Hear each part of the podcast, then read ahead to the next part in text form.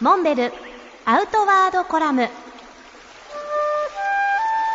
モンベルの辰野勇です。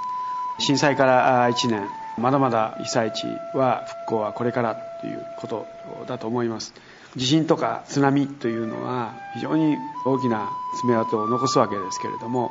これに対してアウトドア義援隊としての被災直後の人命救助それからライフラインの確保こういったことの役割を終えていよいよ長丁場にわたる我々の支援活動を腰を据えてやっていかなければならないというふうに考えています。そのうちの一つのプロジェクトとして昨年末から我々が取り組んできた手のひらに太陽の家プロジェクトがあります。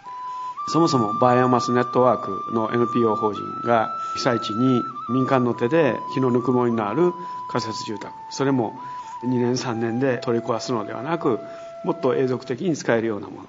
こういったものを建てようというところからの発想で始まったわけですけれども費用の問題とか規制の問題を一つ一つクリアしていく中で結果としてモンベルが南三陸から約20キロ内陸に入ったところにある登米市の文教地区に520坪の土地を取得しましてそこに復興住宅を建てるということのプロジェクトが今進んでいます。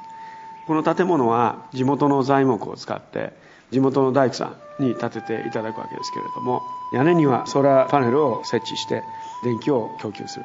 そして給湯暖房はバイオマスすなわちウッドペレットを燃焼させるストーブで対応する、まあ、いわゆる循環型のエコ住宅の一つのロールモデルにしたいということ。将来はモンベルの自然学校として活用していきたいというふうに考えているわけです。ただし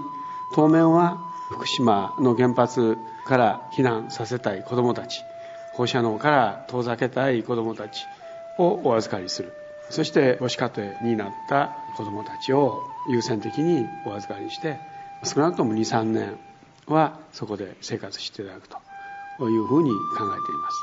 そのための維持費とか管理費っていうのを皆さん方の募金で賄っていきたいと。すでに多額の寄付を国内のみならずスイスとか中国とかいろんなところから寄せていただいています。当面こういった資金をもとにこの活動を続けていきたいとこういうふうに思っています。